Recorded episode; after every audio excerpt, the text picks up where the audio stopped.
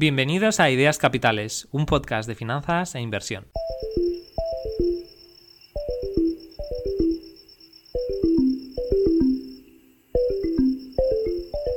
Hola y bienvenidos a Ideas Capitales. En el capítulo de hoy hablo con Adrián Balastegui. Adrián es un artista que hace aproximadamente un año empezó con el tema de los NFTs y he querido entrevistarlo porque me gusta mucho, sus, gusta mucho su obra y he pensado que era una buena oportunidad para preguntarle a un artista cómo es el proceso, ¿no? Para aprender un poco sobre su experiencia, cómo es el tema de empezar con los NFTs, las dificultades a las que puede enfrentarse un artista que está empezando en el mundo de los NFTs, así como también interesarme un poco y desde su perspectiva aprender pues cuáles son las diferencias entre diferentes tipos de blockchains, por ejemplo Tezos, Solana, Ethereum, y preguntarle pues cómo se decide por unas o por otras, Espero que os resulte interesante, para mí lo ha sido mucho y como siempre voy a dejar en los comentarios todos los enlaces a las cosas que comentamos, así como las obras de Adrián para que podáis verlas y pues eh, a lo mejor seguir un poco mejor la conversación. Bueno, pues Adrián, muchísimas gracias por, estar aquí. Es un placer poder entrevistarte. Em, Adrián, para dar un poco de contexto a los oyentes, es uno de los artistas de NFT, pues cuyo, cuyas obras he coleccionado. Eh, y me gusta muchísimo su arte y bueno, además es de Barcelona como yo y pensé pues que sería un, buen invitado para, entrevistarle y, hablar un poco sobre NFTs, eh, cripto en general, ¿no? Y también obviamente su, pues, su, arte. Bienvenido Adrián, gracias por estar aquí. Nada, gracias a ti por, invitarme, la verdad, un placer. Cuéntanos un poco quién eres, a qué te dedicas, cómo, cómo empezaste un poco en el mundo de, de los NFTs. Vale, pues bueno, eh, soy Adrián, como te has dicho, de Barcelona, o sea, soy un artista digital. Eh, bueno, empecé un poco en el tema de la ilustración y siempre he ido derivando, ahora estoy más metido como en motion graphics, en hacer un poco de animación 2D. Eh, poco a poco me voy metiendo cuando tengo tiempo en el 3D también. Digamos que voy tocando un poco todos los palos que puedo, pero en resumen yo me definiría más como artista digital que otra cosa. Sí, y bueno, llevo mm, desde que empecé así a ponerme en serio unos ocho años ya con esto, un poco por mi cuenta, mirando, bueno, pues como, básicamente como la mayoría de gente ahora, mirando tutoriales o mirando eh, cursos por YouTube eh, de otra gente, fijándome en el trabajo de, de, otros artistas y tal. Y bueno, yo estaba, llevo en el tema de los NFTs pues un año, ahora va a ser. Eh, lo empecé a descubrir por, bueno, empecé por Beeple, creo que empecé a ver que colgaba cosas de NFT, no tenía ni idea de lo que estaba hablando. Y empecé a ver tres o cuatro personas, o sea, cuatro artistas así, como que ya empezaban a hablar de eso. Y bueno, me, me empecé a introducir ahí un poco. Me hice un Twitter solo para mirar como cosas así. Y nada, fui conociendo a gente, no sé, me, me, fui metiendo, conocí a un chico que ahora me llevo muy bien, es como de mi grupo de, colegas de, NFTs, se llama Adri también, eh, Tormius, que es un artista bastante top, y me dio la invitación para Foundation a, la semana de, hablar con él porque me dice, oye, que he puesto una, una, pieza y la he vendido tal, y me van a dar invitación, si quieres. Y nada, empecé un poco, un poco así, como de casualidad, mirando qué tal era el mundillo este, y hasta, hasta ahora, de momento. Qué bien, qué interesante, ¿no? Eh, conozco a Tornius y es verdad, tiene, su arte también me gusta mucho, es, muy chulo y sí. Tú eres artista digital y llevas ocho años en esto ya. Em, ¿Sigues haciendo arte tradicional? Me refiero a si vendes arte que no sea NFT, o sea, piezas de arte, obras de arte que no sean NFTs. Por ahora no, la verdad. O sea, desde que empecé y tal, sí que estuve, fui al último market y eso, y ahí vendí prints. Siempre he ido como a algunas ferias porque me gustaba el ambiente, conocer a gente interesante y tal. Vendí, y también vendías. Y vendía prints sobre todo. Eh, pero ahora ya tengo algún, todavía algunos prints, pero estoy como bastante enfocado en lo que es eh, NFTs de momento. Quería preguntarte primero de todo sobre tu arte, porque me parece súper chulo y, me gustaría preguntarte de dónde sacas la, inspiración, porque, bueno, no sé cómo, cómo definirías tú tu arte, pero a mí me gusta mucho porque son como, pues para, hombre, obviamente para los oyentes, pues eh, luego voy a poner los, las notas del podcast, los links para que la gente pueda ir a ver las obras en los diferentes marketplaces que hay. Pero a mí me recuerda como a cosas de, como mucha fantasía, con unos colores que contrastan mucho, mm, muy colorido, en unas formas muy, muy chulas, así como, me recuerda un poco como a dibujos, pero muy, muy bien elaborados, ¿no? Muy currados, no son dibujos como para niños, ¿no? Entonces, eh, me gusta mucho la estética. Y bueno, quería preguntarte, pues eso, ¿cuál, es tu inspiración para hacer este tipo de diseños y personajes? Bueno, a ver, tengo. Si te digo la verdad, yo tampoco sabría definirte muy bien cómo es mi estilo, porque también al no tener, como digamos, una, una formación académica ni, ni, nada así como unas... No tengo muchas bases ni muchas, o sea, tema de colores, tema de iluminación, de perspectiva, todo el rollo, tampoco es que sea, vamos, un fuera de serie. La verdad que yo más o menos he ido aprendiendo un poco por mi cuenta y al final también es interesante porque el estilo de cada uno al final, al menos para mí es como... Las, tú tienes muchas carencias y las vas como supliendo con tu estilo, ¿no? O sea, al final vas elaborando un estilo de, cosas que no se te dan bien, pero la acabas transformando en, algo que, es como tu punto fuerte, ¿no? Entonces, eh, no sé, yo sí tengo algunos referentes, o sea, hay un, por ejemplo, un chico que se llama Gastón Pacheco, que es argentino, que hace un rollo así como bastante guay, como, como con magos y no sé, tiene ilustraciones súper bonitas. Eh, Moebius, por ejemplo, para mí es como la inspiración máxima, o sea, es como mi artista preferido. Igual mi obra no es como muy, no tiene muchas similitudes, pero sí que me ha inspirado un montón a la hora de crear y, y tal. Y no sé, tengo referentes así como por encima, me gusta mucho consumir arte en general. Veo muchos artistas, me, me guardo las referencias, a veces como que los estudio, en, eh, tema de colores, tema de las composiciones que hacen. Me llama mucho según qué personajes. No, no me gusta mucho hacer algo como como muy real, como muy parecido a la realidad. O sea, me gusta hacer todo lo contrario, ¿no? Por eso muchas veces como que a los personajes les pongo hasta la piel azul. Es como que no, no me apetece hacer algo que sea como real. Pero queda muy bien. me aburre. y he visto que también tienes algunos que son, que son GIFs, ¿no? Que son como pues imágenes animadas, ¿no? O sea, tienen pues unos segundos que dura la, animación. ¿Has pensado alguna vez en añadir música o sonidos o algo así por, de fondo? Porque sé que algunos artistas lo hacen, pero creo que tus piezas no tienen música. Sí, eh, alguna tiene, pero de estas que he conseguido como algún sonido en plan de una librería, ¿sabes? Es un poco flojillo el sonido, no, sé, no, suena muy bien. Pero sí que ahora, por ejemplo, estoy haciendo como la génesis para Super Rare y me gustaría que llevase sonido.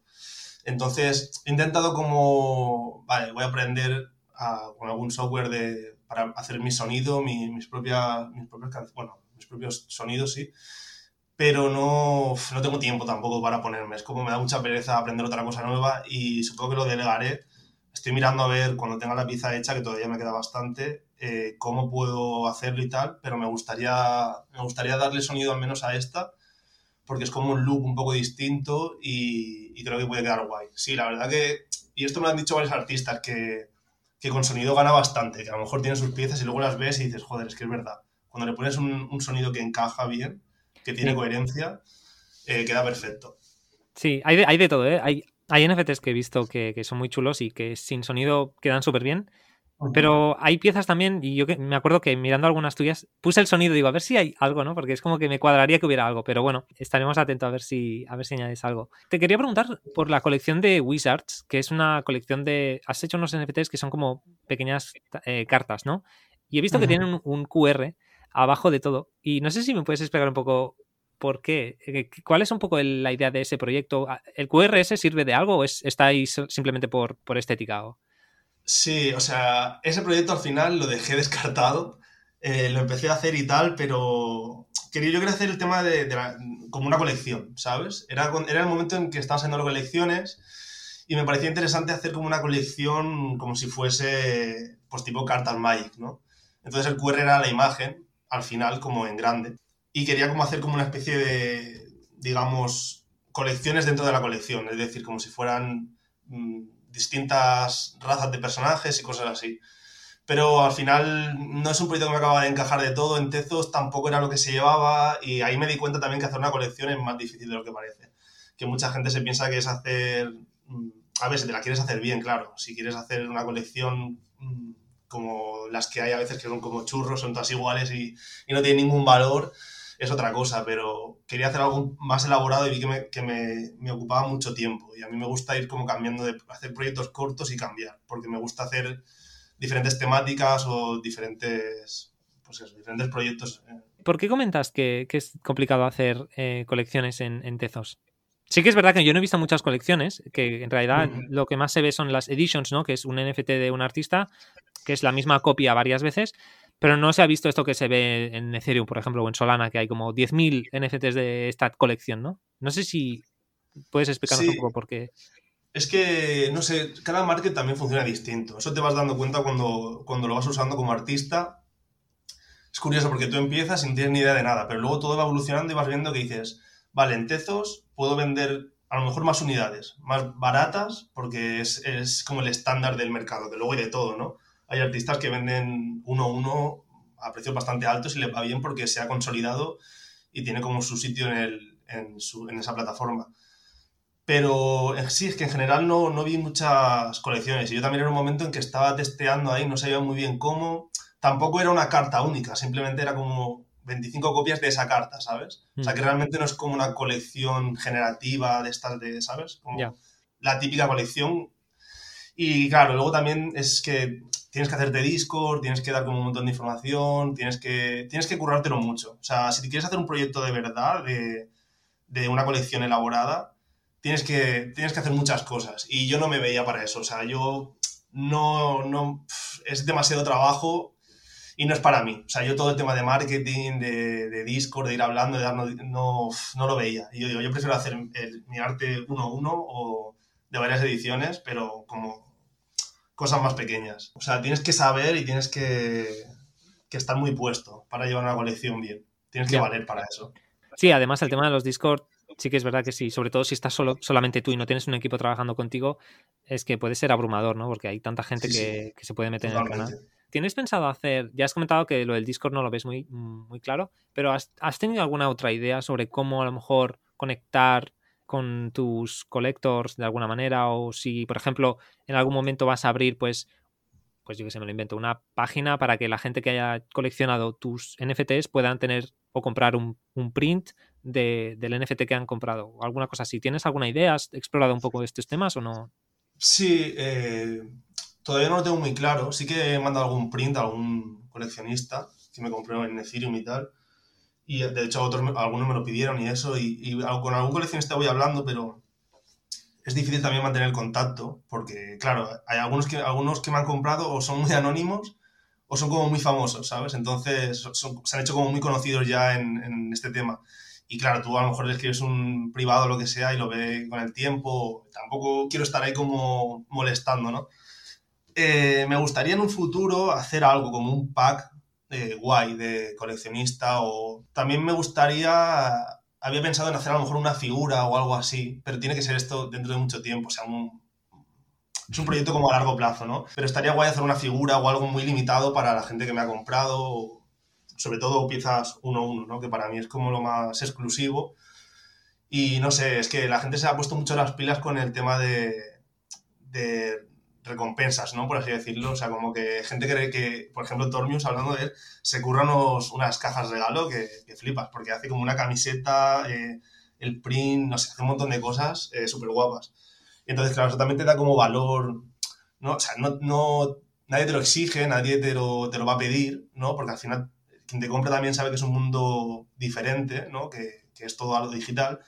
Pero bueno, que si te envían una camiseta o algo también está, está guay, ¿no? Y se agradece. Entonces, no sé, más adelante sí que me gustaría hacer algo. No, no tengo muy claro qué, porque sí que tengo prints, pero me gustaría enviar algo, algo más currado, ¿sabes? Que no fuese solo un print tengo que, estoy dando vueltas, pero todavía tengo que pensar bastante. Para la gente que a lo mejor quizá no, no, sabe muy bien, aquí la única diferencia, digamos, eh, entre ser un artista digital y ser un artista NFT es la manera en la que tú vendes, ¿no? ¿Verdad? Bueno, eh, no solamente vendes, sino que también Em, el sitio donde lo vendes, eh, cómo lo subes al blockchain, ¿no? ¿Puedes contarnos un poco, así, un poco las diferencias a rasgos generales más importantes para alguien que no tenga muy claro qué diferencia es?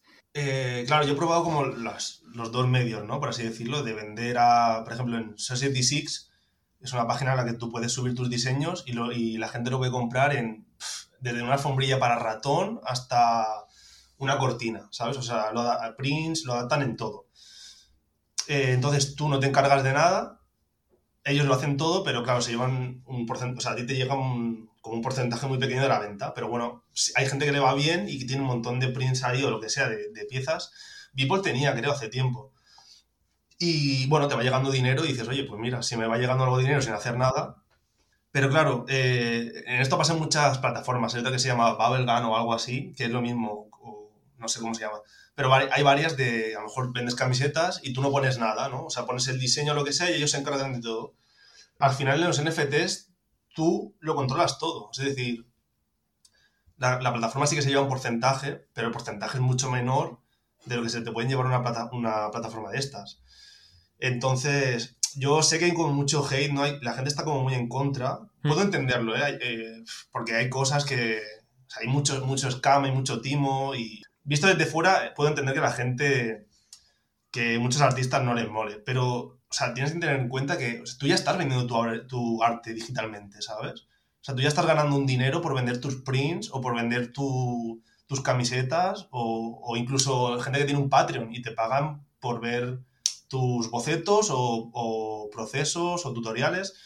Entonces al final es como, tío, si tu arte, si tú puedes intentar vivir de tu arte, es que esta es la mejor manera. O sea, es la oportunidad de oro. Quiero decir, es como todos los artistas hemos soñado con poder vivir de nuestro arte, ¿sabes? Y antes era impensable, a no ser que fueras pues un máquina. Y joder, ahora puede, puedes desde ir tirando, o sea, o a lo mejor tienes un trabajo y te lo puedes compaginar a, vivir plenamente de ello. Y algunos que viven, pero muy bien, ¿sabes? No sé, al final yo animo a la gente que lo intente, la verdad. Sí, de hecho, de, hecho, bueno, eso es una pregunta que tenía para más adelante, pero ya que has comentado este, eh, em, para que la gente se haga un poco de la idea, porque yo creo que la gente corriente no sabe lo que, lo que, las cantidades que se están pagando por, por, por estas cosas, ¿no? Y iba a hacerte una pregunta muy sencilla, que es simplemente, con una pieza, por ejemplo, ¿cuánto es lo, más, lo máximo que te han pagado, por ejemplo? Em, con una pieza, claro, depende. O sea, a mí me, llegaron a pagar un Ethereum por pieza, pero cuando la pieza, cuando Ethereum a lo mejor valía 2.000 y pico, y luego me pagaron 0.85 cuando Ethereum valía 4.000. Digamos que traducido a, dólares, lo que más por una pieza han sido como 4.000 dólares o así. Vale. O sea, una auténtica barbaridad. Para vender esto de manera tradicional tienes que vender mucho, mucho, ¿no? Tengo que vender muchísimos prints. Claro. Sí, a ver, eh, para mí es una burrada, ¿sabes? O sea, me refiero a nivel de... Claro, hay artistas que ganan muchísimo más, que por pieza han ganado a lo mejor por 100.000 o así, pero bueno, al final, si lo comparas a lo mejor como con un trabajo de, para alguna empresa, si tú haces 3D o haces animación o lo que sea, a lo mejor no es tanto, o sea, dices, vale, pues yo esto lo puedo ganar haciendo un trabajo comercial, pero la diferencia es que tú has hecho una obra que a ti te gusta sin que nadie te haya puesto peros y la has vendido como tu trabajo propio, ¿sabes? Entonces, no hay intermediarios, no hay gente que te está pidiendo cambios, no te pagan en tres meses, no... Si hay una agencia no se lleva el porcentaje, ¿sabes lo que te quiero decir? Entonces, incluso ganando menos, yo prefiero hacerlo así. Hay gente que no, que le gusta más trabajar a nivel comercial, que, o sea, también es una opción, claro. Si te gusta más eh, hacer trabajos para empresas guays y tal, y que trabajos elaborados, también es una opción. Pero sí, sí, a nivel de, vender tu propio arte, para mí es, vamos, es lo mejor. Sí, yo creo que para, cualquier persona que sea, bueno, para cualquier artista, eh, una vez lo entiendes y entras en el mercado, yo creo que no hay, no hay vuelta atrás por, lo que significa. Em, hemos comentado antes el tema de que hay diferentes marketplaces eh, y plataformas que funcionan diferente. No es lo mismo en Ethereum que en Tezos, porque Tezos es muchísimo más barato en general. Tienes trabajos, tienes obras en, Ethereum, tienes obras en Tezos. Eh, ¿cómo, eliges? Además en varias plataformas, porque tienes en Rarible, pero también tienes en Foundation. También he, visto que has vendido en Nifty Gateway. Eh, ahora en Super Rare. Y bueno, en Tezos también has estado en Hicket Nunc. Entonces, ¿cómo, ¿cómo, haces un poco la selección de esto lo voy a colgar aquí? Em, ¿qué, factores analizas o para, para, decidir un poco hacia dónde lo vas a poner y, y, por qué un sitio y no el otro? Es difícil, ¿eh? Porque, o sea, yo esto lo he hablado con muchos artistas, así como, claro, al final muchos hemos empezado a la vez, ¿no? Hemos hecho como un grupo y, oye, ¿esto dónde lo subo? Y si lo subo aquí, y si no, ¿sabes? Es que hay muchos factores que tienes que tener en cuenta. A ver, por lo general, eh, yo qué sé, yo creo que todos empiezan un poco, cuando tienen invitación, todo el mundo empieza como el Foundation, ¿sabes? A probar suerte, a ver qué pasa. Yo, por ejemplo, en mi caso, tuve suerte de que al principio no vendí, pero más o menos a las dos semanas de estar un poco involucrado, vendí mi primera, mi primera pieza en Rarible y luego vendí como tres o cuatro piezas en cosa de un mes a precios que estaban bien en ese momento. No tan altos como la última, pero, pero bien. Y claro, tuve suerte en Ethereum, entonces como que me medio consolidé ahí y, y bueno, ahí me quedé. Eh, sí que hay muchos artistas que como que empiezan en, en, Foundation y no tienen tanta suerte, porque al final muchas veces es cuestión de suerte, y se cambian. Entonces, también depende. Eh, en Tezos está bien sacar como piezas, yo creo como piezas más baratas, pero más unidades. Eh, y para empezar creo que es una buena plataforma, Tezos. Entre plataformas, ¿hay, ¿hay, algunas que sean más ventajosas o mejores que otras? Entiendo que, que todas deben tener ventajas y desventajas. Eh, ¿Hay alguna que te gusta especialmente comparada con otra? Porque, por ejemplo, mm, no sé si al estar expuesto en tantas tienes alguna opinión, preferencia. Bueno, eh, yo creo que la plataforma reina es como Nifty, sin ninguna duda. Y luego Super Rare también es como la mejor. Entonces, si tú puedes optar esas dos, creo que, que es lo que, lo que tienes que hacer. Y luego ya Foundation, entre Foundation Market Makes Place y No Origin. Yo, por ejemplo, en No Origin y Makes Place me cogieron, pero nunca conseguí vender nada. Y en, en Foundation es donde mejor me ha ido. Todo lo que es. Bueno, y Rarible también. Lo que pasa es que Rarible sí que la veo como bastante desaparecida. O sea, como que no está muy, muy allá. Foundation sobre todo. Y ahora sí que hay una plataforma nueva en Solana que se llama For Faction o algo así, no sé cómo se llama, pero que está petándolo bastante, parece. Y quiero subir algo próximamente ahí. Ah, vale, pues de esto no me he enterado. Fíjate que yo entré, me empecé con los NFTs un poco en Ethereum, pero rápidamente me fui a Solana. Y bueno, pues no sé, últimamente no, no he estado tan, tan al tanto. Em, ¿Y cómo es el proceso? Porque has comentado, ¿no? Que si puedes conseguir estar en algunas plataformas, y yo que, por ejemplo, tú recientemente eh, vas a poder colgar tus, obras en Super Rare, por, cierto. Enhorabuena. Eh, porque es una, de las mejores plataformas, como has comentado tú, ¿no? De las más conocidas, donde hay más gente. ¿Cómo es el proceso? ¿Y tienes que postular o algo así y te revisan un poco el, perfil? Sí, o sea, Super Rare es como la plataforma, bueno, a ver, si contar Nifty, la, más chunga de entrar, porque, o sea, yo hice la solicitud hace un año cuando empecé, ¿sabes? Y me han cogido ahora. O sea, hay, hay gente que manda solicitud una vez cada mes, ¿sabes? En plan, tienes que enviar como un vídeo eh, presentándote y piezas tuyas. Y yo sí que envié, me acuerdo que hace un mes antes de que me cogieran en Super Rare, eh, envié otra solicitud con trabajos nuevos y claro, porque hace un año había cambiado un montón los trabajos que había hecho. Pero creo que me cogieron por la antigua porque me enviaron como la solicitud al mail antiguo, ¿sabes? Entonces, tardan mucho tardan mucho en cogerte. Tú piensas que igual no te han cogido, pero, pero igual estás ahí en lista de espera. Pero no es porque sea complicado el proceso, simplemente es mandar un vídeo, ¿no? Y pues escribir alguna cosa, supongo. Eh, ellos simplemente tardan, mucho, pero el proceso es simplemente ese, ¿no?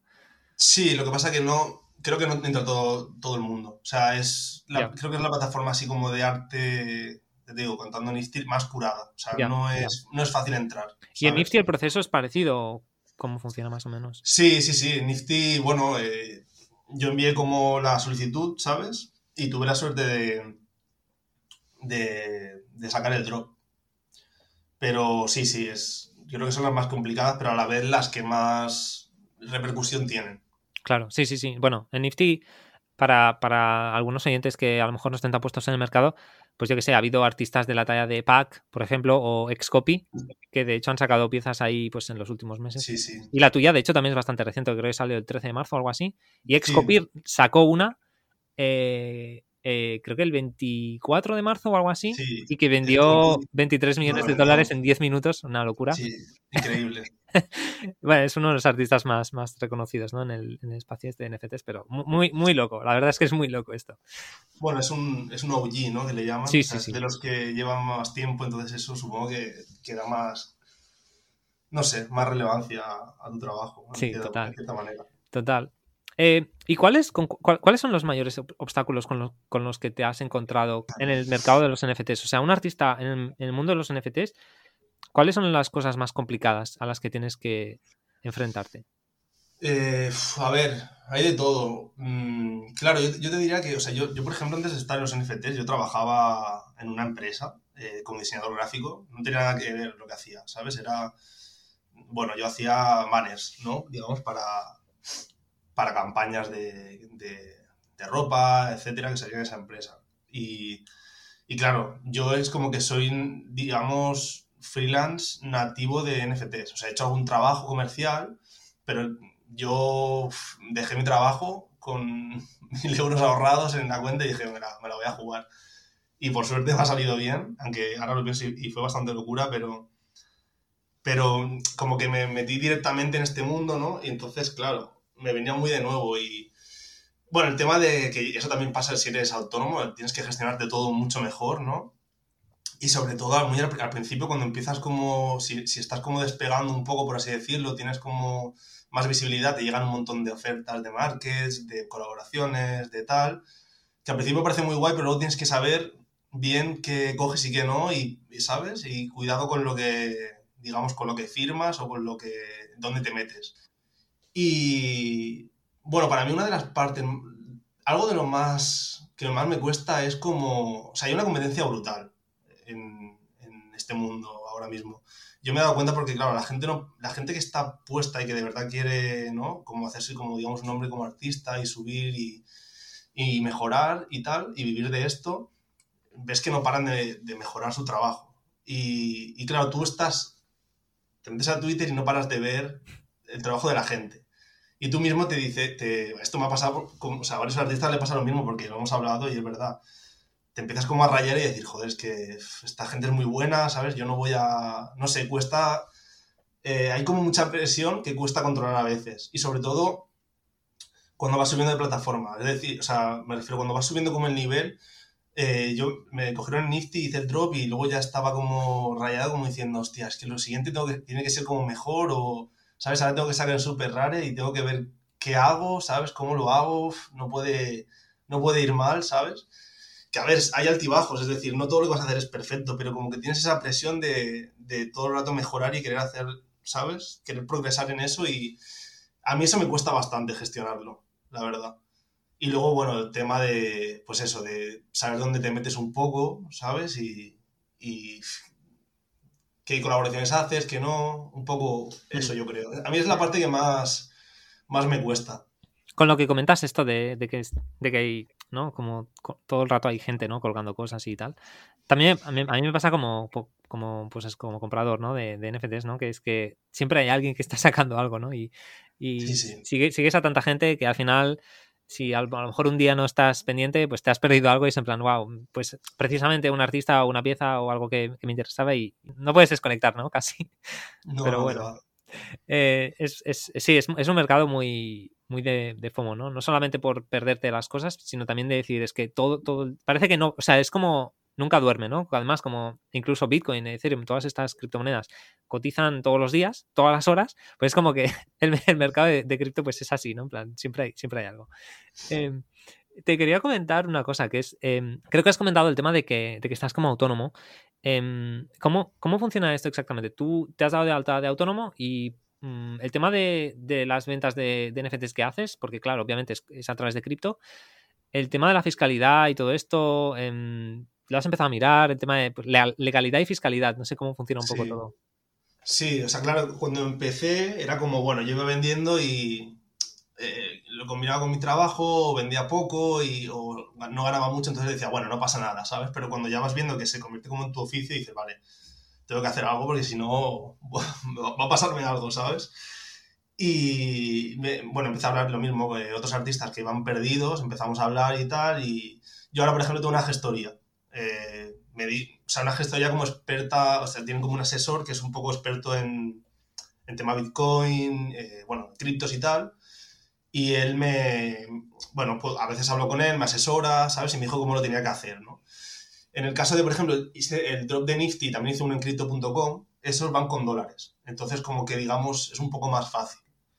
Lo otro es como que al final eh, la parte de Foundation y tal, claro, es, tienes como que ver cuándo lo retiraste a, a Ethereum y entonces el valor en el que lo cotizaste en ese momento es el valor que tiene realmente, ¿sabes? Eso fue un follón, porque claro, yo no lo hice hasta un tiempo después, ¿sabes? Que cuando yo me hice autónomo, como que todas esas facturas ya las puse en, en regla, ¿no? Entonces ahora, de momento, claro, es que ya te digo, como he hecho el de Nifty y hice el de cripto y tal, no he, sacado piezas nuevas en, en, Ethereum, pero si lo hago, en, tal que lo haga, me lo apunto todo. En plan, si lo vendo o si no lo vendo, es decir, digamos, si lo convierto en dólares, si no lo hago, eh, vale, en este momento la vendí a tanto, el Ethereum valía esto, ¿sabes? Eh, es súper importante tenerlo, tenerlo todo bien mirado. Da mucha pereza porque al final los artistas somos como todo lo contrario al tema al tema del papeleo, pero es que hay que hacerlo, porque si no es un follón.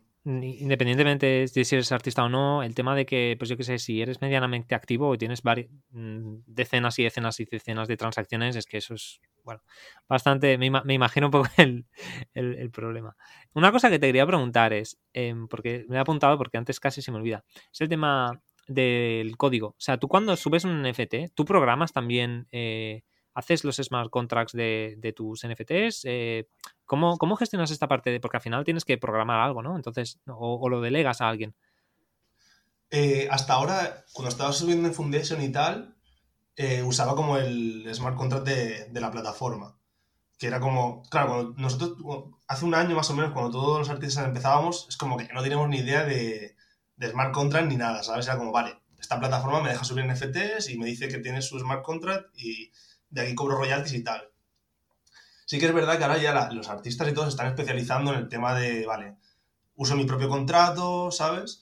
Entonces yo sí que ahora para Super Rare eh, está este de Manifold, me lo tengo que mirar porque yo también estoy como bastante perdido, pero sí que quiero como hacerme mi propio contrato o algo así, ver cómo lo hago pero sí, porque aparte veo que muchos artistas lo hacen y parece como que los coleccionistas lo, van mirando cada vez más, ¿sabes?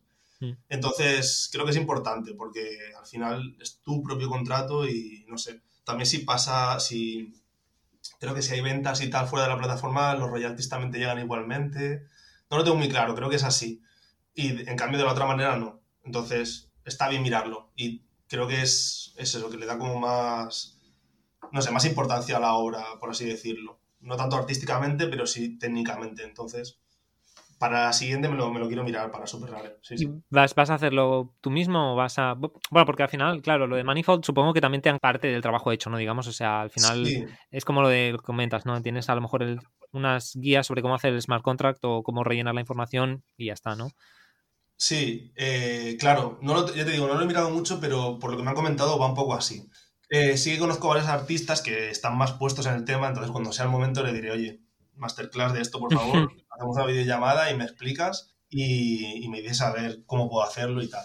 Hablando de esto, eh, Dices que tenéis como un grupo, ¿no? De, con algunos artistas que vais charlando y ayudándoos unos a otros. Desde fuera, mi impresión así es que la comunidad de artistas se ayuda muchísimo y está como muy unida. No sé si es tan bonito luego mm, detrás, porque claro, yo tengo mi, yo veo lo que veo, pero yo no soy artista ni estoy metido en esos círculos. Pero no sé, también según lo que me cuentas, parece un poco así. ¿Es, es realmente así como que estáis un poco todos, pues, aprendiendo el uno del otro, ayudándoos y has tenido alguna mala experiencia también, o supongo que hay de todo, ¿no? Sí, hay de todo, pero en general sí que es verdad que, no sé, hay bastante buen rollo. Y sobre todo como que la gente que empezamos hace un año o así, más o menos, como que varios hemos ido ahí, claro, hay gente que ha caído, ¿no? Es, es, normal, es inevitable. Y a lo mejor ya no la ves más y tal, pero la gente que ha continuado, ves que como que también han ido escalando, ¿sabes? Y a lo mejor, eh, pues yo qué sé, eh, uno está, le han cogido pues en Foundation o en, yo qué sé, en Super Rare, a mí me ha cogido tal, o uno va a hacer una colaboración con una colección, o uno mismo crea una colección, o alguien va para trabajar para, o sea, como que cada uno ha ido como una rama distinta, ¿no? Y está guay porque vas viendo cómo ha evolucionado la gente. Y claro, a mí me gusta cuando yo veo a, yo que sé, a alguien que, que empezó como yo y le va bien, me alegro por él, ¿sabes? Hay mucho salseo también. O sea, veo cosas de claro, aquí es eso, nos conocemos un poco todos y bueno, hay de, hay de todo, hay mucha gente, pues eso, que mucho scam y mucho, mucho timo, ¿sabes? Que intentan ahí como hacer como bulto de ventas y luego a lo mejor se transfieren, en fin. Pero sí que el tema de colección, eh, o sea, el tema de, de, comunidad, hay bastante buen rollo. Además hay como una, la comunidad española, o sea, hay bastante artista muy, muy top, ¿sabes? Y, y, joder, nos llevamos todo súper bien y no sé, para yo cuando he necesitado ayuda de algo, ¿sabes? De, oye, que no sé cómo hacer esto, ¿me, puedes ayudar? Tal. Y enseguida me han, me han ofrecido ayuda, me han dicho cómo poder hacerlo y yo qué sé, está súper bien. La verdad que al menos en general bien, pero con, ¿sabes? Con la comunidad de, gente de España, eh, mejor todavía. Yo cuando mm. empecé, ya te digo, creé un grupo así con la gente que iba viendo que más o menos conocía de Instagram, eh, Tormius eh, y bueno, algunos más, ¿sabes? Y bueno, algunos vamos a, algunos lo mismo, ya no están o ya no están interesados en el tema de NFT, pero muchos sí que seguimos ahí hablando, ¿sabes? Y sí, sí, hay bastante buen rollo. Yo creo que, que sí, ya te digo, habrá de todo, pero en general, al menos yo con la gente que, que veo, con la que he empezado, me llevo súper bien y, y ojalá siga, la verdad. Sí, sí, sí. Bueno, hombre, si, si, si está así también como comentas. Yo, yo la verdad es que de, todo el mundo cripto me parece que hay bastante buen rollo en general, pero sí que es verdad que hay mucho, mucho timo y tal. Tienes que saber distinguir y seguir, digamos, a la gente apropiada, ¿no? Para, para, para conseguir sobrevivir en este mercado. Ah, claro, es que, a ver, e, es normal, o sea, yo ya te digo, no todo es como bonito, ¿sabes? O sea, hay, hay cosas que dices, es que yo entiendo, hay cosas que se venden que para mí son una mierda, pero en el sentido de que, o sea, las colecciones generativas, tío, a mí no me gustan, ¿sabes? O sea, hay algunas que sí, por ejemplo, eh, CryptoGeisha, no sé si la conoces, es, es una colección que son, son de Barcelona y, y bueno, creo que es una chica de Barcelona y, y uno de Argentina, no, no, lo sé muy bien ahora, pero que hace una colección súper currada, ¿sabes?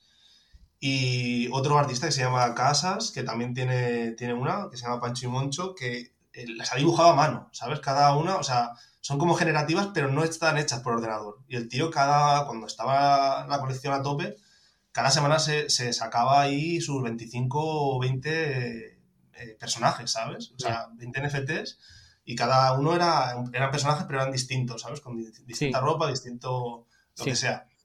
Claro, eso sí que para mí tiene un valor, porque, hostia, yo lo veo y digo, es que yo no podría hacer esto, o sea, es una locura y el tío súper o sea, super, activos en Discord, eh, todo como si fuera una marca, ¿sabes? Al final, súper profesional. Claro, cuando te a ti te meten una colección que es una copia de copia de copia o tal, que son generativas, dices, a ver, ¿sabes? Claro, la gente lo compra por especulación, pero llega un momento en que hay tantísima mierda que ya ni, ni se vende, ¿sabes? Porque son copias o... Y la gente que viene de fuera y ve los 10.000 monos, ¿no? Y que ven que se han vendido por una pasta o los CryptoPunks, entiendo que, no lo entiendan, ¿sabes? O sea, estas se han hecho famosas, pero sí que es verdad que, claro, se meten ahí y, ven colecciones que, son una mierda, pero igual las compran porque se piensan que los NFTs son la hostia y que van a ser millonarios, ¿sabes? Como cuando en la cripto comprabas Shiba porque te decían que, ¿sabes? Que te ibas a ir to the moon. Pues es un poco igual. Entonces compras un, NFT que es una mierda, pero te piensas que te han vendido la moto un poco de que vas a ser rico. Ahí está el problema. Es que sí, este, este tema daría para, para, un episodio entero, ¿no? Pero sí, que es verdad que, hay que hay que ir con mucho cuidado y mm, yo, por ejemplo, he, tomado malas decisiones a la hora de comprar NFTs. Pero al final, yo la conclusión a la que he llegado es, compro lo que me gusta, simplemente. Y también si veo que el, equipo que hay detrás, porque también, eso es lo típico, que no solamente, o sea, hay los NFTs que son como artísticos, ¿no? Puramente, digamos, y luego hay algunos que les dan utilidad, ¿no?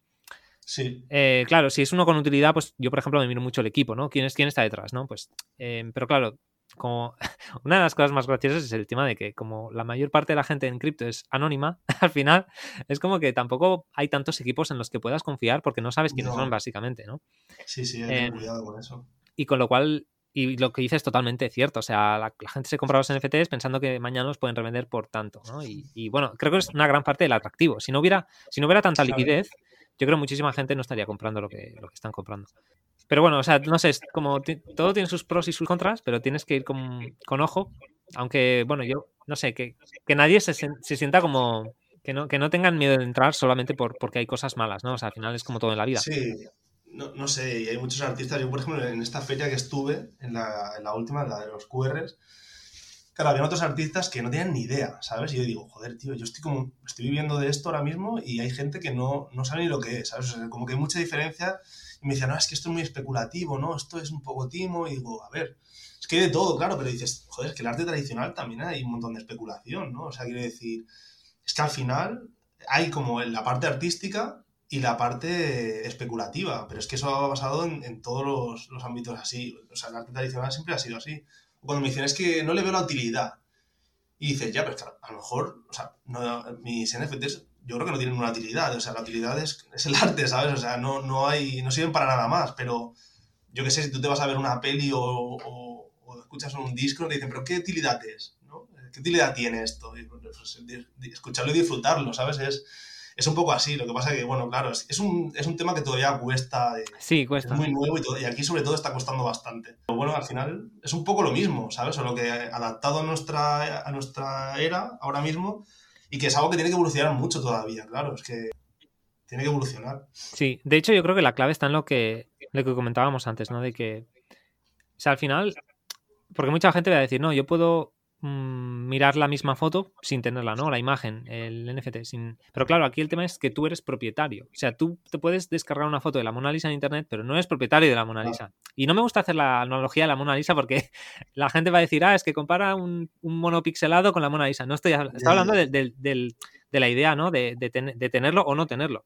Y ahí es donde está, está el tema. Y lo que comentabas tú de que es un tema de marcas. Yo, por ejemplo, cuando compro tu arte, eh, estoy respaldando tu marca de alguna manera, ¿no? O sea, al final es, esto está firmado por Adrián Balastegui y es, y es, su, y es su pieza y yo soy propietario. Y luego si pues eh, tú, por ejemplo, un día decides crear un canal de Discord y a los collectors les puedes dar perks, beneficios de, cualquier tipo, eso solo vas a tener si tú eres propietario. Si tú te has hecho eh, guardar como, no vas a tener esos beneficios porque, porque como, como los datos viven en el blockchain, pues obviamente eh, se sabe quién es el propietario. Yo creo que esto es lo que no termina de calar, pero, pero es, es, lo que hace la diferencia, yo creo. Es el punto clave que hay que entender. O sea, sí hay especulación, sí hay el tema del arte y tal, pero aquí lo, que cambia el juego es el tema de probable ownership, o sea, la propiedad que se puede comprobar que es tuya. Y aparte del, del, tema de la liquidez también, ¿no? Pues que al final, pues, oye, si has comprado algo y después pues te, arrepientes o no lo quieres, es más fácil de vender esto que pues si compras un cuadro físico, yo creo. Depende de quién sea, ¿no? Pero en general yo creo que este mercado, a pesar de... Puede ser que sea ahí líquido a veces o algunas colecciones, pero en general muchísimo más líquido que, pues que si te compras una cosa física, ¿no? Sí, o sea, es lo que tú dices también. Yo creo que a la gente le cuesta, o sea, no entiende a lo mejor ese concepto, lo de qué beneficios te puede traer, ¿no? Si, tiene alguno eh, cuando compras algún NFT porque no estás dentro, es que tienes, tienes que estar bastante dentro para entenderlo. O sea, el, tema, de, el tema de, los discos con, las recompensas o los airdrops, ¿sabes? Es que es normal, o sea, desde fuera no acabas de, pillarlo, ¿sabes? Y también está el tema de lo que le choca a la gente muchas veces es lo de, es que yo eh, quiero algo físico, yo no, ¿cómo voy a pagar 5.000 pavos por un, por un JPG? Y dices, vale, entiendo lo que dices, ¿sabes? Porque que luego muchas veces son un pintor clásico que de esa pintura la escanea, hace un NFT y te manda el original también, ¿sabes? Y es una mm. manera de venderlo y, y, de darle salida a su arte. Pero es como, entiendo lo que dices, pero, o sea, a ver, al final vivimos en un mundo que es totalmente digitalizado. O sea, tú tu móvil lo usas para, para enseñar el ticket de una entrada de un concierto, para retocar tus fotos, para ver las noticias, o sea, lo usas para todo. Entonces, lo lógico es que también, al final, conviva con eso, ¿sabes? que, que sí, que yo, entiendo el, tema de, hostia, de, tenerlo en, un espacio físico, dices, yo, por ejemplo, cuando voy a, ferias y tal, eh, en las que estoy, siempre como que me llevo prints de artistas que me gustan. Eh, tío, yo no tengo sitio para ponerlos ya, ¿sabes? Y muchas veces los tengo, los tengo como guardados en, en yo qué sé, en carpetas o por ahí, que haciendo limpieza a veces los encuentro y ni me acordaba que los tenía, ¿sabes? Y digo, hostia. Entonces, sabes que es un poco, al menos tú, los, los NFTs siempre sabes que, que, dónde los tienes, ¿no? Y es, es, una manera distinta. Es que al final una cosa no sustituye la otra, ¿sabes? Y es eso, igual hay artistas que dices, oye, pues me comes NFT, pero te mando un print, ¿sabes? O te mando un cuadro y, y tienes las dos cosas. Exacto. Son como conceptos un poco distintos. Es que... Sí, o sea, hay, hay también luego matices, ¿no? Porque está, como comentabas, por ejemplo, si alguien nunca se ha comprado un print en una feria, o un cuadro, pues obviamente los NFTs como arte no tienen sentido para esta persona. Em, y lo malo es cuando la gente entra en el mercado solamente para especular y hacerse rica en dos días, porque el 99% de los casos va a salir mal. Pero, pero claro, es lo que dices tú, por ejemplo, a mí también me gusta, pues a veces voy a ferias y me compro pues eh, un print, ¿no? una postal o yo qué sé, un cuadro. Em, pero claro, eh, en casa solo tienes el espacio que tienes, pero yo, por ejemplo, puedo almacenar 100 NFTs o 200 o 2000 en el blockchain y ahí pues no me ocupa ningún espacio físico, con lo cual esa ventaja ya la tienes también, eso para empezar. Em, Y luego también, también está el tema de las marcas, de las marcas que comentabas tú, ¿no? Que luego ya es otro, es el, otro matiz, ¿no? O sea, las marcas luego pueden hacer cosas, ¿no? Con, sus fans, ¿no? Igual que un creador puede interactuar con sus collectors, ¿no? O con las, la gente que les compra. Em, pues las marcas también pueden interactuar con, sus compradores, ¿no? Entonces, yo creo que hay, mucho por descubrir y tal, y es un mercado súper interesante. Es que estamos todavía, yo creo que en una fase muy temprana, no sé, o sea, falta bastante por avanzar y por ver qué, va a pasar luego, pero al final, o sea, es un hecho, quiero decir, los NFTs al final, no, no es que la gente muchas veces lo, enfoca como con las criptomonedas, ¿no? Que los NFTs está vinculado con las criptomonedas y como eso mucha gente dice que es un timo, pues los NFTs también. Pero al final un NFT es la manera de, darle salida a tu arte, ¿sabes? O sea, antes un artista digital no es que no fuese valorado, pero no era tan considerado como artista por el hecho de que no puede sacar como una pieza única, ¿no? O sea, que no está pintado o no está hecho y es una pieza única así. Ahora, gracias a esto, es como si esa pieza es, tiene su contrato y es una pieza única, ¿sabes?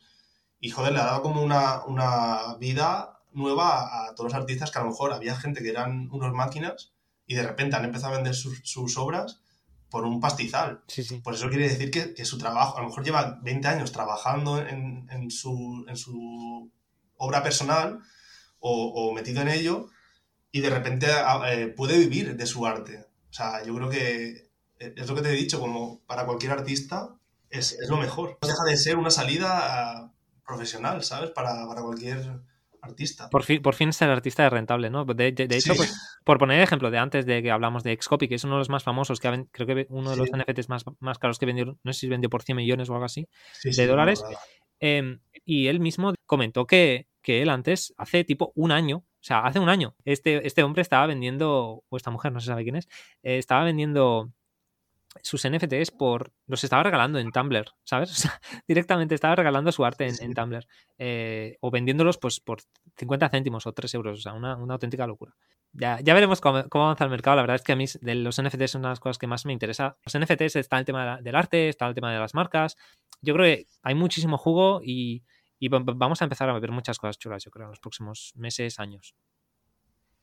Sí, además es que es un, es un mercado que, o sea, es un mundo que cambia constantemente. O sea, yo llevo un año metido y todo, todos los que estamos metidos decimos lo mismo, que un año aquí son como tres o cuatro, ¿sabes? De la vida real, porque aparte que estás todo el día metido en Twitter y como haciendo eh, piezas, o sea, yo trabajo ahora mucho más que antes porque es que es, es eso, no puedes parar, lo que has dicho tú, ¿no? Todo está ahí avanzando y tú tienes que estar ahí como en la ola. Si quieres seguir, pues tienes que, que seguir ahí produciendo, ¿sabes? que yo soy bastante lento, la verdad, porque yo tardo mucho en, sacar una pieza, pero bueno, cada uno tiene su ritmo y al final, mira, si, si te va yendo más o menos bien, pues bueno. Mm. Pero sí, sí, entonces, claro, todo cambia muy rápido y ya te digo, si a mí me preguntas hace, eh, yo qué sé, cuando empecé al cuarto o quinto mes, ¿qué plataformas? Te diría que Tezos era la mejor, ¿sabes? Porque en ese momento todo estaba caído y en Tezos era donde se vendía. Y ahora sí que es verdad que hay artistas que en Tezos venden, pero yo, por ejemplo, ya ahora mismo no estoy sacando más en Tezos. Puede ser que saque en un futuro, ¿sabes? Pero, por ejemplo, ahora esta de Solana me, me está llamando bastante. Y, pero ahora estoy más como en Ethereum por el tema de que estoy en Super Rare, estoy en Nifty, ¿sabes? Pero claro, igual dentro de un año es todo distinto, ¿no? Entonces tienes que estar un poco como observando el mercado y viendo qué va a pasar. Y el tema de, pues yo que sé, Adidas hizo una colaboración con los Bore Tapes hace poco, o sea, que eso fue como... Si eso no es ya una señal de que de que haya algo ahí, algo, ni que sea, ¿sabes? Con los NFTs, ya no sé qué es.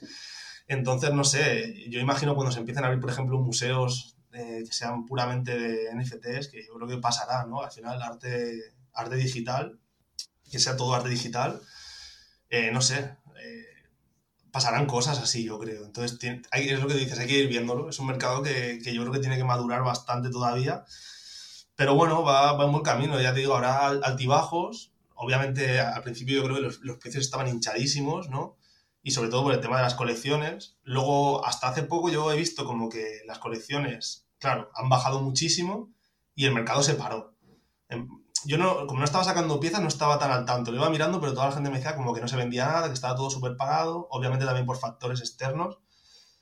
Pero, pero bueno, ¿sabes? Estaba todo parado. Y ahora parece que está, está bien que haya también como parones porque eh, como que el mercado se sanea, ¿no? Entonces, toda la mierda como que se va un poco y, sigue como lo, que era al principio, ¿no? Colecciones buenas y arte, pues bueno. Entonces ahora está, parece que vuelve otra vez un poco el tema de, las piezas más reducidas o el 1-1 y tal a, a coger fuerza. Imagino que tú también lo debes notar, ¿no? Como, como artista, que cuando lanzas una pieza a lo mejor los primeros días eh, está muy hypeado, digamos, ¿no? Eh, y al final quizá al cabo de un, de un, tiempo la gente, pues el volumen baja bastante, ¿no? Eh, porque es una cosa, al menos yo me he dado cuenta de que sale algo y estás como mirando el flor, ¿no? Y es como que una locura los primeros días y luego al cabo de unas semanas nadie, es como que nadie se acuerda ya de eso. Y es como que es que el, el mercado este es de plan ahora, directamente.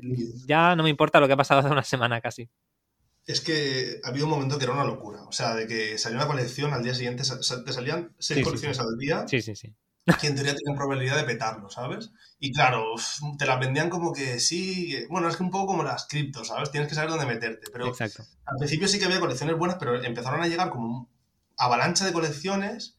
Yo también me metí en algunas porque dije, joder, estoy metido en esto, quiero ver qué puedo comprar, ¿sabes? Y tengo algunos, algunos que compré que los tengo ahí, pero porque también me gustan, son colecciones que he visto que me, que me molan y los tengo ahí, ¿sabes? Y veremos qué pasa.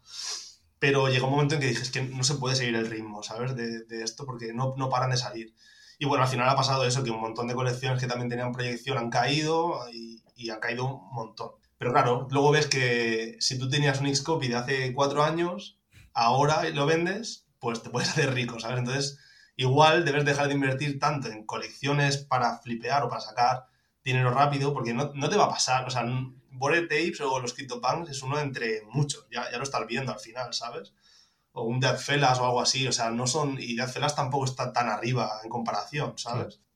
Pero no sé, claro, la gente a lo mejor hay, hay coleccionistas que dicen, hostia, pues igual invierto en, en arte 1-1 y, y que pase el tiempo y ver qué pasa, ¿sabes? También es verdad que, claro, no es lo mismo gastarte a lo mejor un Ethereum o 2 o 5 que gastarte 0,5 o 0,1, ¿sabes? Yo lo entiendo, o sea, claro, es como más barato, pero igual tengo la posibilidad de ganar algo rápidamente, ¿sabes? Lo otro es como a largo plazo.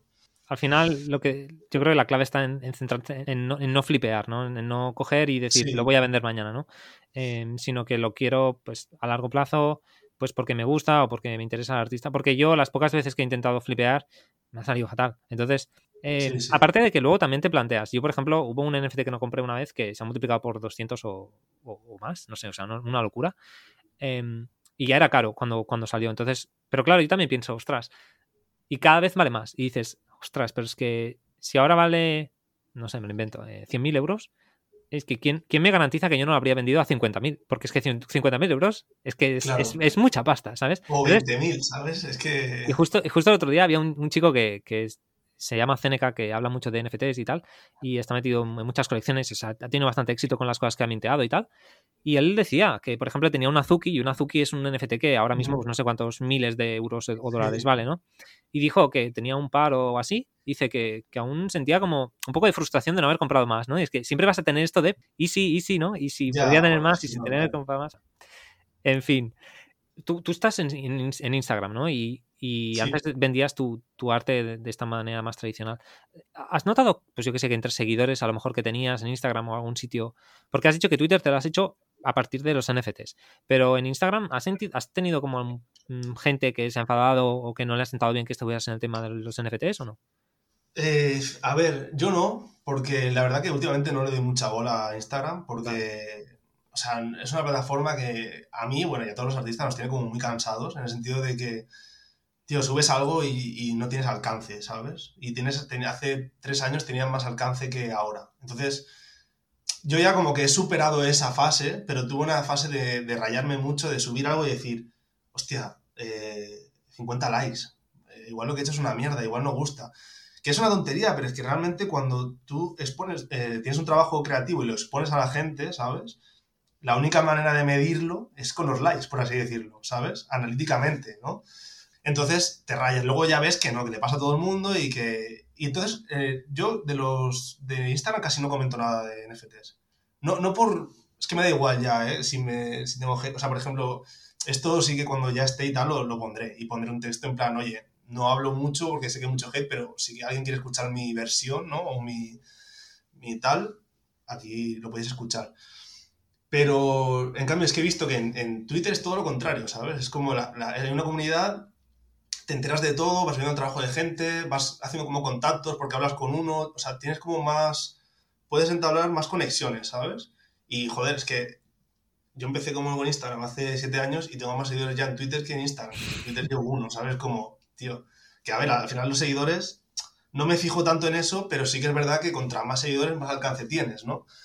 Entonces, bueno, yo ya te digo, pero sí que hay mucha gente que lo, que lo, o sea, he conocido gente que lo oculta, porque sobre todo, a lo mejor en su, digamos, en su gremio, bueno, en su zona de, por ejemplo, hay gente que hace videojuegos o gente que hace cómic o lo que sea, algunos tienen mucho hate, mucho. Y gente que me ha dicho, es que no puedo decir que, o sea, es como, a lo mejor tienen otro nombre o otro, ¿sabes? No lo vinculan para nada para que no, no le relacionen.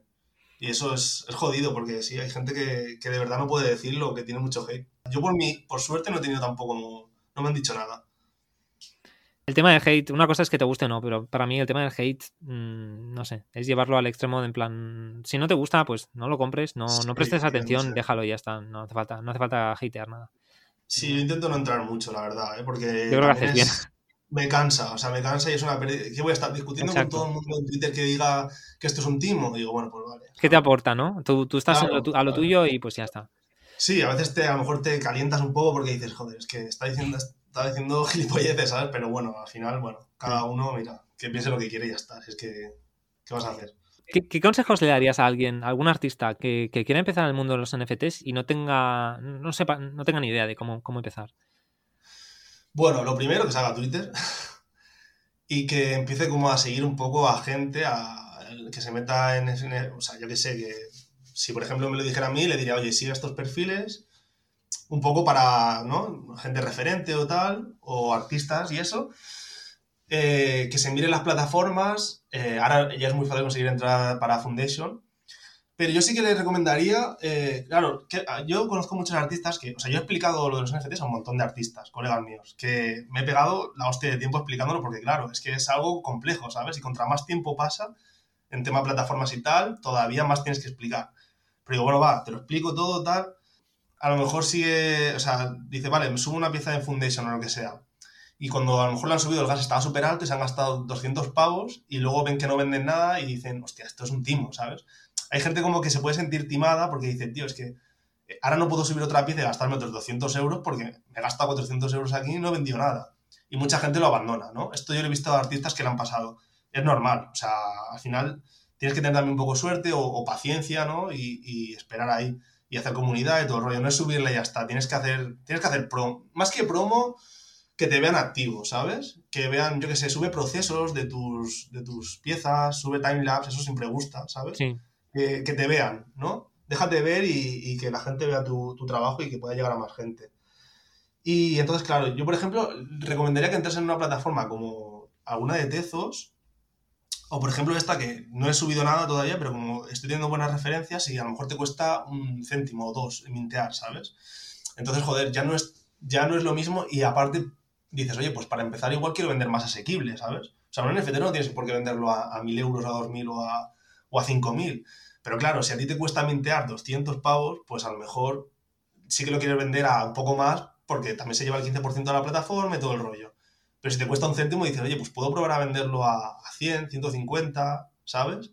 A lo mejor no piezas que hayas tardado un montón en hacerlas o que te encanten, pero dices, pues yo qué sé, algo que tengo por ahí a lo mejor más antiguo y tal, y lo subo, y a ver qué pasa, ¿sabes? Y un poco eso, ir haciendo, ir tanteando un poco el terreno, ¿sabes? Porque al principio no te enteras de nada y vas súper perdido, porque nos ha pasado a todos, pero rápidamente lo vas pillando. Y también haces comunidad y tal, y eso, eh, yo, por ejemplo, probaría eso, o Tezos o esta de Solana, alguna que sea barato mintear, que no te, que no te suponga algo económicamente, ¿sabes? Y, poco a poco, y si no vendes al principio no te desesperes, porque, a ver, es que estamos muy acostumbrados a que lo ven todo ya, ¿no? Que lo subes y, y si no lo vendo en dos semanas le bajo el precio a la mitad para ver si lo vende y si no lo vuelvo a bajar, es como, joder, tío, es que realmente si estuvieras en una galería de arte, ¿sabes? Igual tardas un año en venderlo.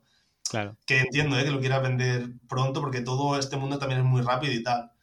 Pero bueno, es eso. Si no te cuesta tampoco mucha pasta, no, no pierdes nada, ¿no? Y a lo mejor puedes hacer alguna colaboración con alguna colección así que, oye, no te pago, no me pago, no te pago, pero si la vendo, vamos a media, ¿sabes? O, y dicen, oye, pues mira, igual me interesa. O con algún artista que de repente haces conexión con algún artista que, que, le gusta tu rollo y tienes algún estilo parecido o que puede encajar y, oye, hacemos una colaboración y a ver qué sale, ¿vale? Y eso por parte de los seguidores de los dos también hace como, ¿no? Eh, tiene más visibilidad. Claro.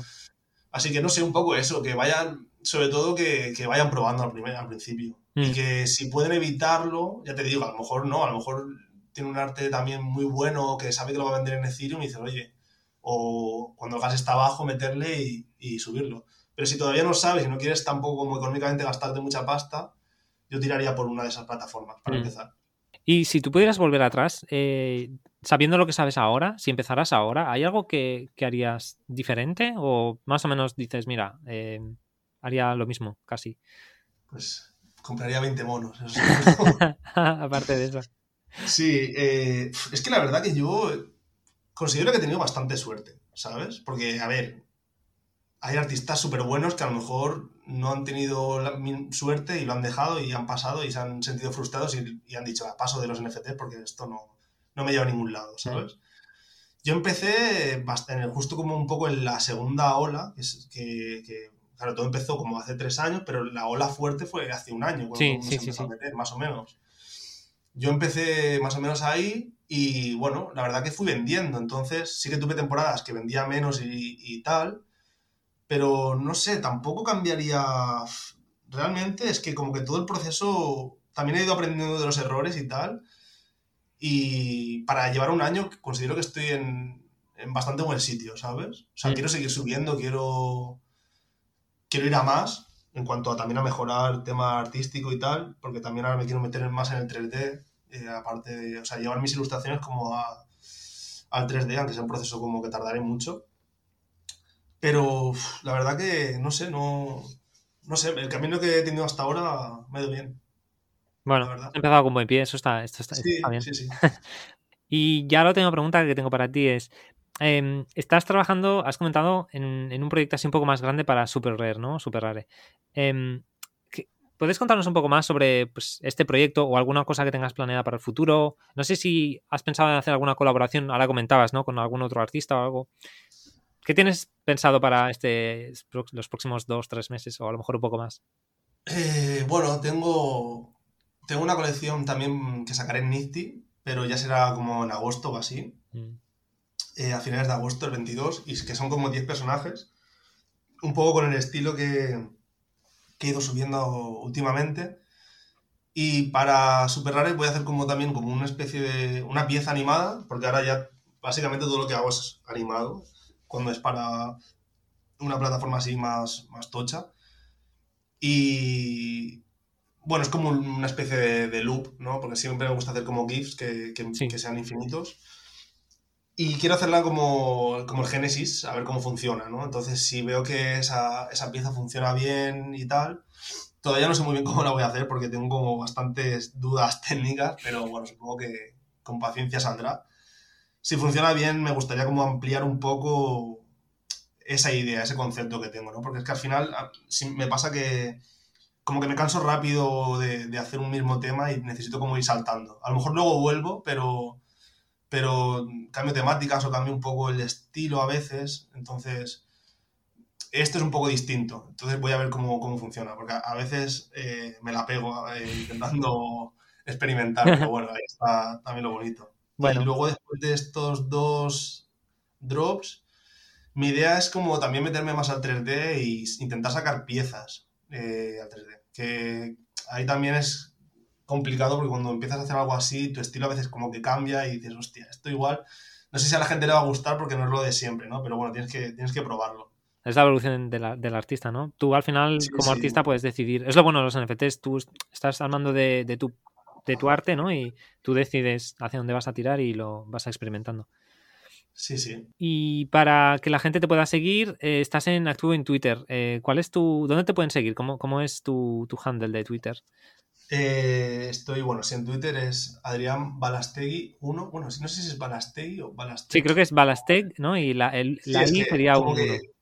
Está, es súper está súper mal hecha la cuenta porque ya te digo, me la creé como para mirar NFT, ¿sabes? En plan, bueno, así mismo, porque la Balastegui ya estaba cogido y, joder, y digo, bueno, pues venga, así con el 1. Era la opción que me daba, ¿no? Y ahora es como que la, la cuenta que uso siempre y digo, joder. Eh, entonces sí, es así, con, con un 1. Y en, en Instagram es a.balastegui. Vale. Muy bien, pues pondremos en el, las notas del podcast todos los enlaces a, a tu arte de diferentes plataformas, lo, las plataformas que hemos comentado. Muchísimas gracias por, por la entrevista. Eh, ha sido un placer conocerte, la verdad. Eh, agradezco, agradezco que hayas tomado el, el, tu tiempo para, para, estar aquí con nosotros hoy. Nada, gracias a ti por, por, invitarme. La verdad que está guay que hayan espacios en español también en los que se profundice un poco, ¿no? Y que, yo qué sé, la gente pueda tener que no es todo blanco o negro, ¿sabes? Que, que, a lo mejor escuche algo de, de, alguien que se dedica a esto y diga, hostia, pues igual no, no es tanto como pensaba, ¿no? Sí. Entonces, está guay. Muchas gracias por escucharnos. Espero que el episodio de hoy os haya resultado interesante. Si es así, por favor, dadle like, compartidlo por las redes sociales y suscribíos al canal. Hasta la próxima.